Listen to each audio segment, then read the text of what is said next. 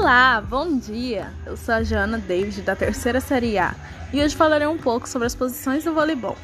O voleibol é um esporte muito praticado no Brasil, possui muitas regras, por ser um jogo coletivo.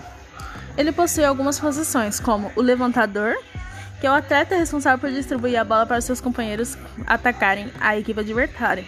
Ele tem a sua principal função é a armação do ataque.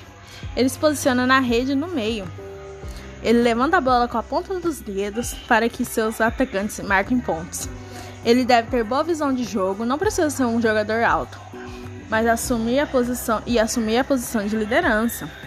Temos também o líbero, é o principal jogador de defesa e passe.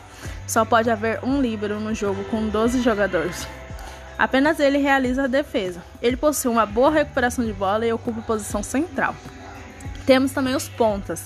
São jogadores que se posicionam nas laterais das quadras. Suas principais funções são defesa, ataque e realizam ataque no, na entrada da, e na saída da rede. Temos também o central, ou o meia, que são os atletas mais altos da equipe. São eles responsáveis pelo bloqueio do ataque adversário e também precisam ser ágeis, sendo os principais responsáveis pelas bolas rápidas. E também temos o jogador oposto, que é o jogador que sempre é oposto ao levantador. Sempre deve ser se posicionar para receber o passe do levantador, ou seja, ele sempre tem que receber a bola do levantador.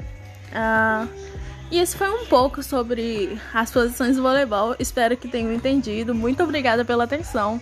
Bye bye.